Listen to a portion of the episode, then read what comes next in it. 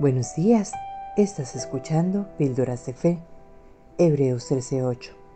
Jesucristo es el mismo ayer y hoy y por los siglos. Una lección importante que he aprendido de la vida es que lo único permanente es el cambio.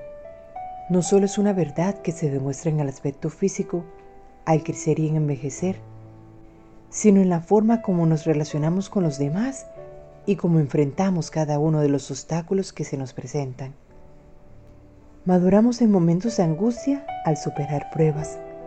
Cultivamos humildad al celebrar nuestras victorias, reconociendo que fueron posibles a través de Dios y somos agradecidos al ser conscientes y valorar todas las bendiciones que el Señor nos brinda cada día. Sin embargo, en este constante cambio, las escrituras nos ofrecen la maravillosa promesa de que Jesucristo es el mismo ayer y hoy y por los siglos. Esa promesa de esperanza en saber que el carácter del Señor permanece inalterable en el tiempo, su bondad, amor, compasión y paz.